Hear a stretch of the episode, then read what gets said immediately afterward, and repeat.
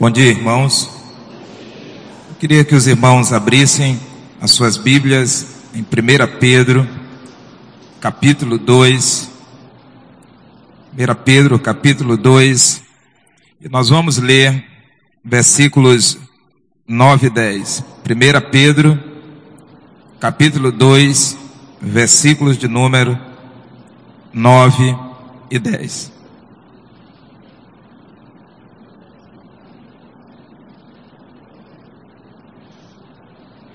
Eu gostaria de pedir à igreja para que se colocasse em pé e nós lêssemos juntos esse texto. Vamos ler? Vós, porém, sois raça eleita, sacerdócio real, nação santa, povo de propriedade exclusiva de Deus, a fim de proclamardes as verdades daquele que vos chamou das trevas para a sua maravilhosa luz. Mais uma vez, vós, porém, sois raça eleita, sacerdócio real, nação santa, povo de propriedade exclusiva de Deus, a fim de proclamardes as virtudes daquele que vos chamou das trevas para a maravilhosa luz. A segunda parte. Vós sim, que antes eras povo, mas agora sois povo de Deus, que não tinhais alcançado misericórdia, mas agora alcançastes misericórdia.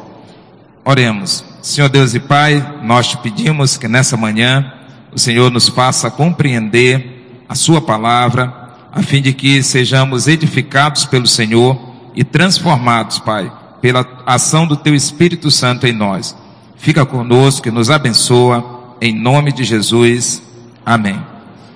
Meus irmãos, nessa manhã eu queria primeiro dizer aqui, o dia do pastor foi domingo passado, mas para nós todo dia é dia do pastor, né? Eu digo para nós que somos pastoreados. Às vezes o pastor diz, olha, aqui nessa igreja nós só temos um pastor. Não, mas não, nós temos muitos pastores na igreja, mas a igreja só tem um pastor. E todas as vezes que nós pensamos de forma diferente, nós estamos sendo antibíblico. Porque nós entendemos e compreendemos que o Senhor, Ele faz questão de buscar um homem para se relacionar como liderança, através dele o Senhor traz a visão à igreja. E eu entendo porque o Senhor faz isso porque isso nos dá segurança e, ao mesmo tempo, faz com que a responsabilidade do pastor ela seja uma responsabilidade que ele pode até compartilhar com outras pessoas, mas ele não pode transferir para outras pessoas. E, e, eu quero dizer que eu, eu fico alegre, né? Porque há 30 anos, eu sou adolescente, né? Mas há 30 anos nós temos sido pastoreados pelo pastor Eliezer. E eu queria nesse dia agradecer ao Senhor pela sua vida, e não só pela vida do pastor Eliezer, mas também da irmã Zavane, porque tem pastoreado junto. É o pessoal que é assim da minha geração, aí lembra que quando tinha casamento aqui na igreja, 1900 de carne de porco, não tinha esse negócio de fazer casamento fora, esse casamento era tudo aqui, né? Aí ficava a irmã Zavane arrumando as filas ali, que era aquele desespero para botar todo mundo aqui, no seu Paulo tá ali, Paulo é desse período aí também. A recepção que nós fazíamos era aqui no templo antigo, era um festival de bolo no chão, mas era um negócio muito bom, e isso nos remete um pouco àquela ideia de que a igreja é uma família. E nós precisamos compreender que, como família, como povo de Deus, nós estamos numa condição superior ao povo de Israel. O povo de Israel é importante, dele veio a salvação, mas eles rejeitaram o Senhor. E hoje eu quero falar um pouco, não vou demorar muito, mas eu quero falar um pouco sobre é, essa ideia que o apóstolo Pedro traz para nós. Ele diz que nós somos hoje o Israel de Deus. Nós hoje somos a nação escolhida por Deus. Não é que o povo de Israel tenha deixado de ser, Mas aqueles que não foram incorporados, aqueles que não aceitaram Jesus Cristo como único e suficiente Salvador, eles rejeitaram Jesus Cristo. E que eu entendo que não há salvação para aqueles que rejeitam o Senhor Jesus Cristo. O mais que a gente entenda é que muitas bênçãos de Deus ainda possa recair sobre o povo de Israel. As bênçãos do Senhor ainda caem sobre o povo de Israel porque Deus não vai é, deixar de cumprir a sua palavra. Ele cumpre até hoje. Mas a maior bênção que é a salvação, ela não será possível para aqueles que não tiverem em Jesus Cristo o seu único e suficiente Salvador. E hoje eu quero falar sobre dois aspectos desse texto.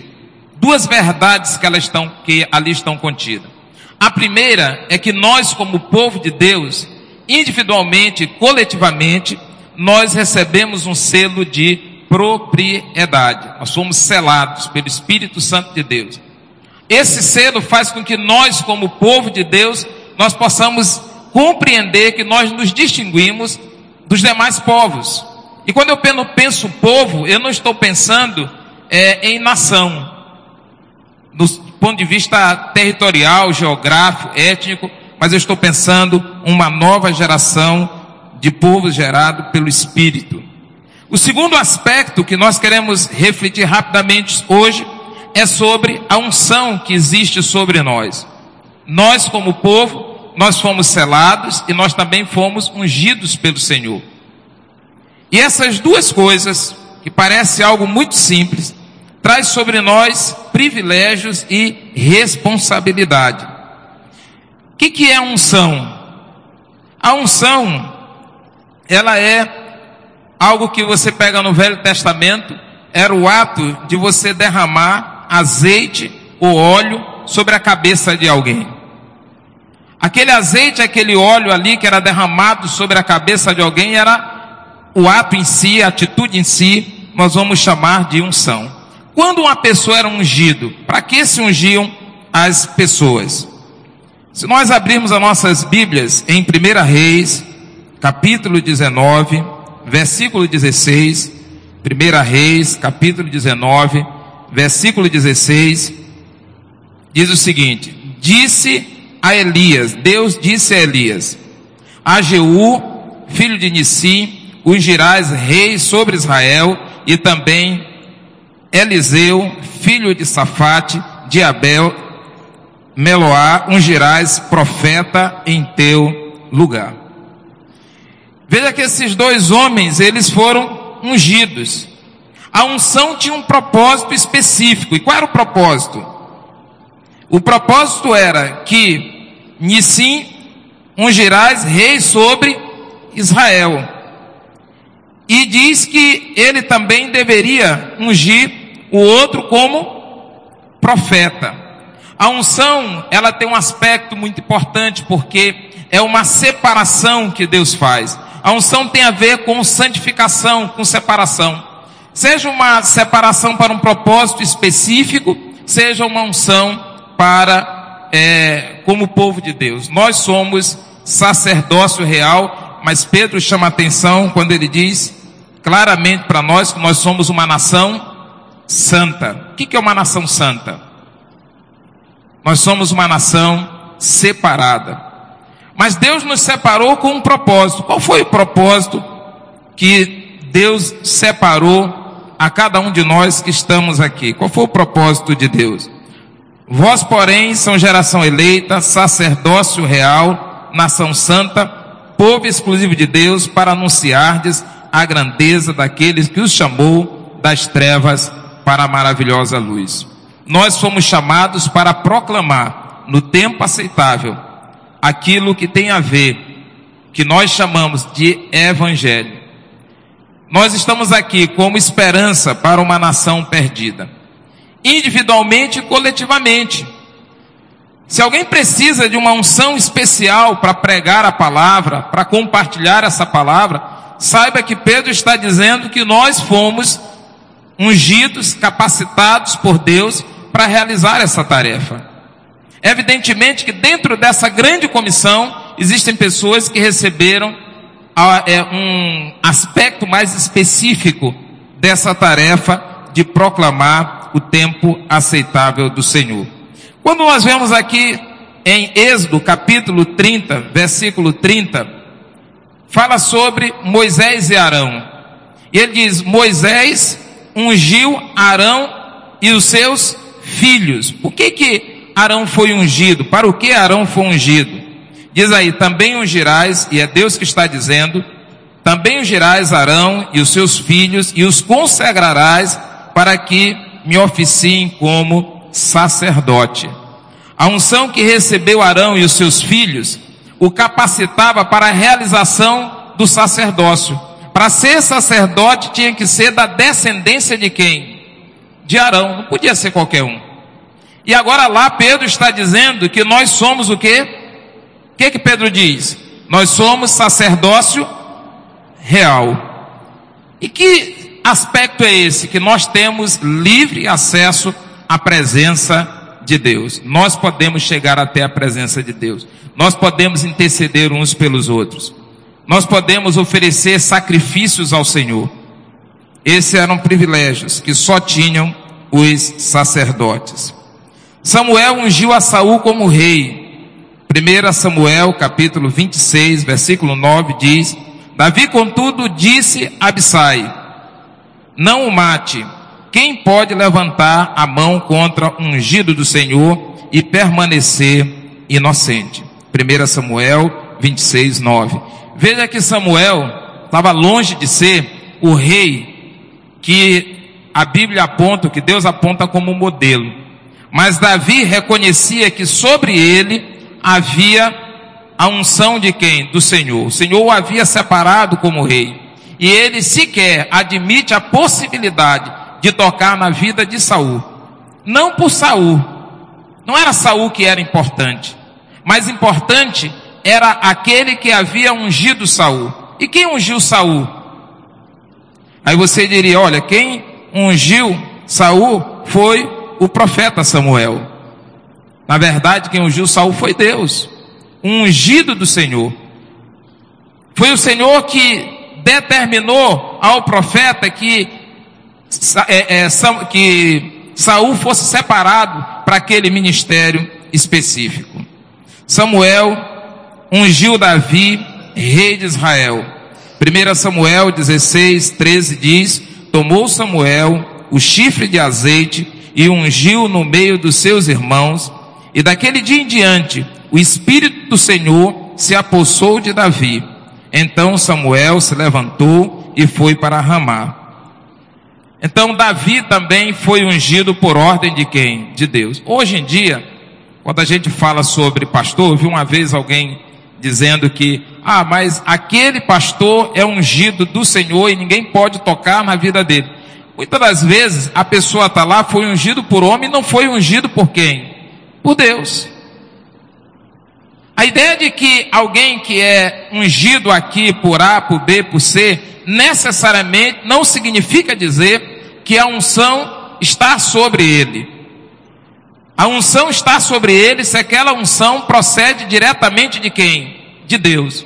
E aquele que vai ungir precisa ter sido anteriormente também ungido, separado especificamente para aquele ministério. Agora, será que Jesus, filho né, de Deus precisava receber alguma unção? A Bíblia diz que Atos capítulo 10, versículo 38 diz: Deus ungiu a Jesus de Nazaré com Espírito Santo e poder. Atos capítulo 10, versículo 30. Então a pergunta é: quem unge? Quem é que deve ungir alguém, separar alguém? É quem separa é Deus.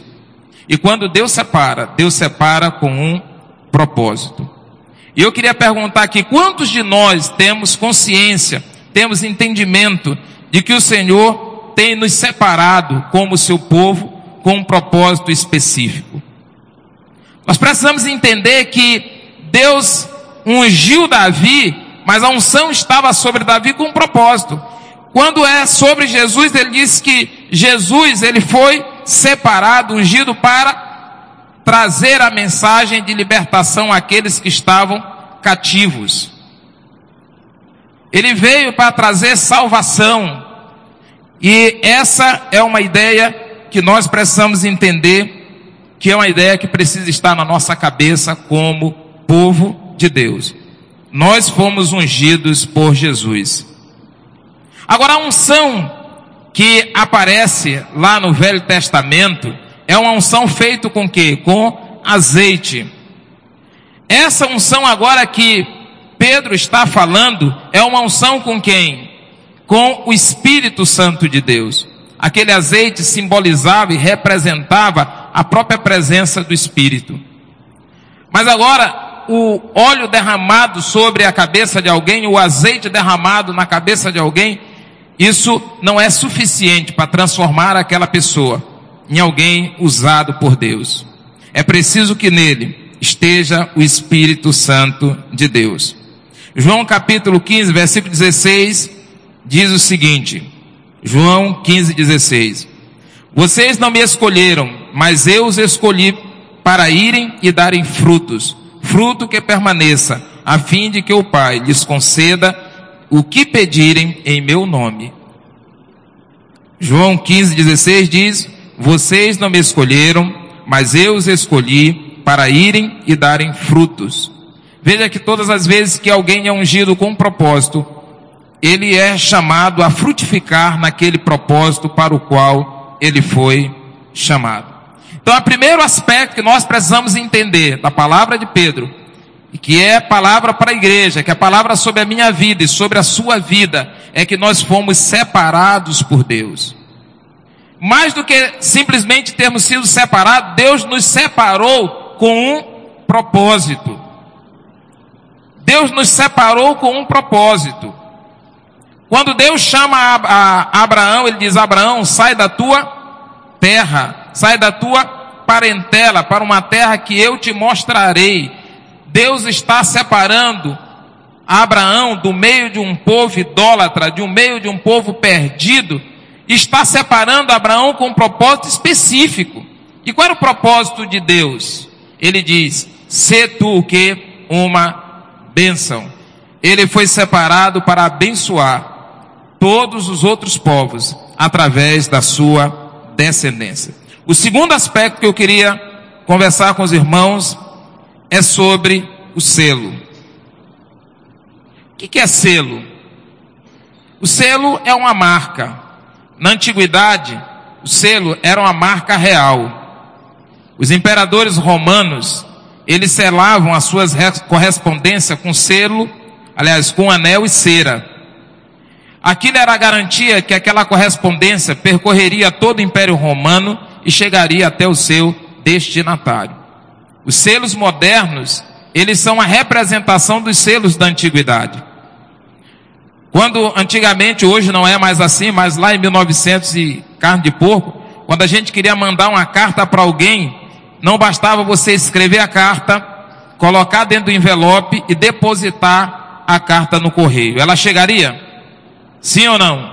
Qual era a garantia que aquela carta iria chegar? É se ela fosse selada. O que eu quero dizer é que nada adianta frequentar a igreja, nada adianta estar no hall de membro, nada adianta você fazer parte de grupo pequeno, nada adianta você fazer parte de seminário, nada disso vai adiantar se você não for o que? Selado. O selo é a garantia de que você chegará ao destino. O selo é a garantia de que você, de fato, que foi ungido pelo Senhor, você vai cumprir aquele propósito. Na verdade, quando nós entendemos esse significado do selo, nós entendemos o seguinte: antigamente, ontem nós tivemos uma aula um aulão aqui na escola, vou aproveitar fazer propaganda, eu não sei se paga para fazer propaganda, mas eu vou fazer. Nós tivemos um aulão aqui na escola, um professor de matemática, Celso, não sei se ainda está por aí, Celso Ferreiro, levanta a mão bem aí, meu irmão. Ele não quer levantar a mão, porque ele quer aqui, ele disse que ele é só cantor, não é professor de matemática, né? Então, nós tivemos um aulão ontem, interessante. E ontem um tema que a gente abordou com os alunos foi sobre escravidão. E uma das coisas que nós falávamos sobre escravidão é que na antiguidade, na antiguidade, alguns escravos, não eram todos escravos não, mas alguns escravos, eles eram marcados. E a marca do escravo, ela não era feita para sair, ela era feita para ficar. Então aquele escravo, ele era ferrado. A expressão ferrado, coloca no ferro, esquenta e você coloca naquele escravo e aquela marca não vai mais sair dele. Para que, que servia isso? É porque quando aquele escravo fugisse, em qualquer lugar que ele fosse encontrado, as pessoas saberiam que aquele escravo tinha dono. E aquele escravo que tinha dono, assim que fosse encontrado, poderia acontecer duas coisas com ele. Ele poderia ser devolvido ao seu dono, ou ele poderia ser morto. Um escravo fugitivo era morto. No Brasil, no período colonial, essa prática também existia. Mas não era comum ferrar os escravos. Geralmente o escravo ele era marcado depois de ter fugido uma ou duas vezes. Porque um dia aquele escravo, ele poderia ser remido, ele poderia ser alforriado. Ele poderia se tornar um homem livre. E se sobre ele tivesse a marca, aquilo traria sérios problemas para ele.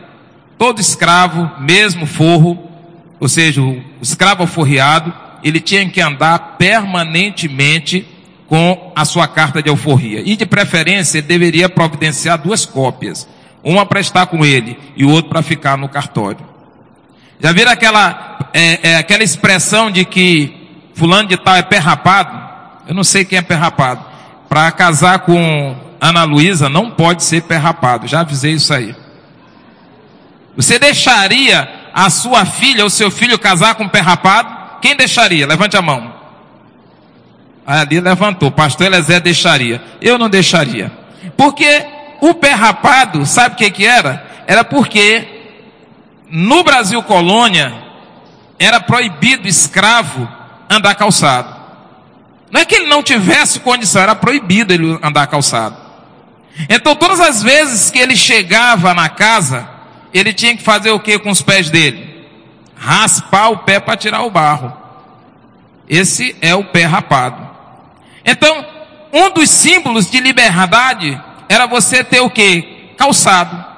Aquele homem era um homem livre. A escravidão, ela não foi praticada só por preto contra branco. A escravidão foi de preto contra preto, de branco contra branco, de índio contra índio. Isso é uma das maiores besteiras que a gente vê falar por aí, é que a escravidão é demonstração de que o homem branco é mau. Não, é demonstração de que o homem é mau, independente da sua cor, da sua etnia. O que eu quero dizer é que nós éramos escravos. João capítulo 8, versículo 34 diz: Todo aquele que vive pecando é escravo do pecado. Nós não éramos livres antes de conhecermos a Jesus. Nós éramos escravos do pecado. E como escravos, nós estávamos condenados à perdição. O que Pedro nos traz a lembrança aqui é que um escravo, ele não pode ser livre, a menos que o seu senhor o liberte gratuitamente, ou que ele compre a sua liberdade, ou que alguém venha e venha remir aquele escravo que, que é remir o escravo? É pagar aquilo que você precisa, que o escravo precisaria pagar e não tem condições de pagar. Nesse sentido, nós vamos entender que como escravos do pecado, nós estamos condenados irremediavelmente à morte.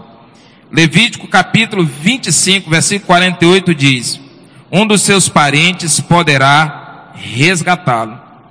O que é resgatar? Resgatar é você pagar para que aquele escravo seja livre.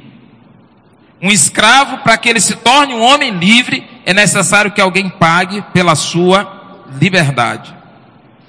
E nós vamos entender, Colossenses capítulo 1, versículo 13, o que Jesus fez por nós. Colossenses 1, 13.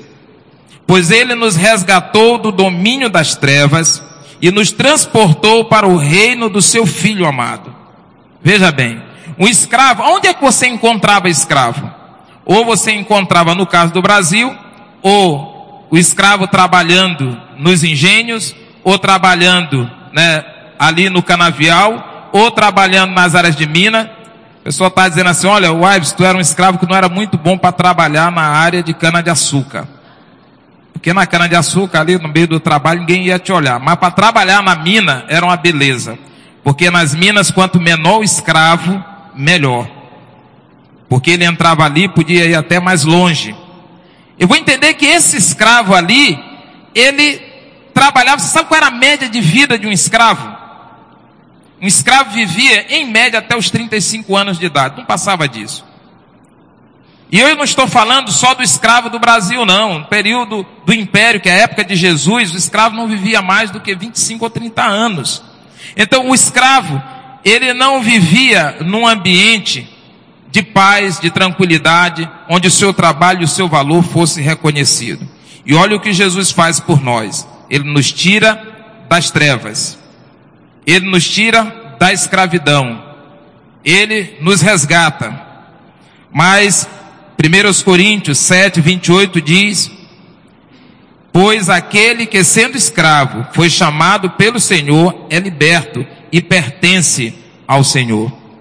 Aí vem um outro detalhe. Às vezes nós achamos, não, agora que eu sou crente, eu sou livre. Não é bem isso que nós estamos dizendo. Não é isso que eu estou dizendo. Porque aquele homem que foi livre, mas que ele vai pertencer a si mesmo, ele vai voltar a ser escravo de quem? Do pecado.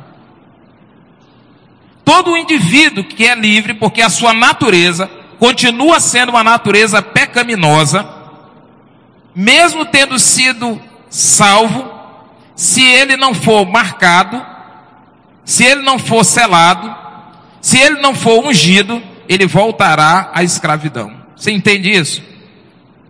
Quantos de nós aqui ainda cometemos pecado? Levante a mão quem ainda comete pecado. Só os que ainda cometem pecado. Eu não estou dizendo toda hora. Sabe o que significa dizer? Significa dizer que é essa presença de Deus em nós que nos purifica todo dia, mas ao mesmo tempo nos dá consciência de que nós não podemos confiar em nossas próprias forças, no nosso próprio entendimento. Semelhantemente, aquele que era livre quando foi chamado é escravo. Essa carta Paulo está mandando para a igreja de Corinto. Na igreja de Corinto existiam homens livres e existiam também o que? escravos, mas todos eram igualmente tratados como livres. Mas igualmente todos eram escravos de Cristo, servos do Senhor. E eu queria encerrar a nossa meditação nessa manhã fazendo algumas perguntas acerca do que nós somos. Em primeiro lugar, nós temos consciência de que nós fomos ungidos pelo Senhor, no sentido que a unção tem a ver, no sentido da separação, que Deus nos separou, e que Deus nos separou para sermos sacerdotes, e que como sacerdotes, nós também recebemos a missão de, através do nosso, da nossa vida, do nosso testemunho, nós somos separados para sermos proclamadores das boas novas do Senhor, esse é um detalhe. Mas um detalhe muito importante na nossa vida, porque às vezes nós vivemos como se nós não fôssemos ungidos pelo Senhor. Como se o Espírito Santo de Deus não habitasse em nós. E a Bíblia nos diz que muitas vezes a nossa vida entristece o Espírito Santo que está em nós. O segundo aspecto é, você tem consciência de que o Espírito Santo em nós é a confirmação de que todas as promessas de Deus sobre a nossa vida vai se cumprir? Se Deus nos selou, Ele nos selou não só para estarmos com Ele na eternidade, mas Ele também nos selou para que nós pudéssemos cumprir fielmente o propósito para o qual nós fomos chamados. Se o Espírito Santo habita em nós, se nós fomos ungidos pelo Senhor, nós entendemos o que Pedro quer dizer. E eu queria que nós lêssemos mais uma vez 1 Pedro, só a primeira parte, capítulo 2, versículo 9. Eu queria que nós lêssemos juntos e agora que nós possamos entender o significado de sermos uma nação santa. 1 Pedro, capítulo 2, versículo 9.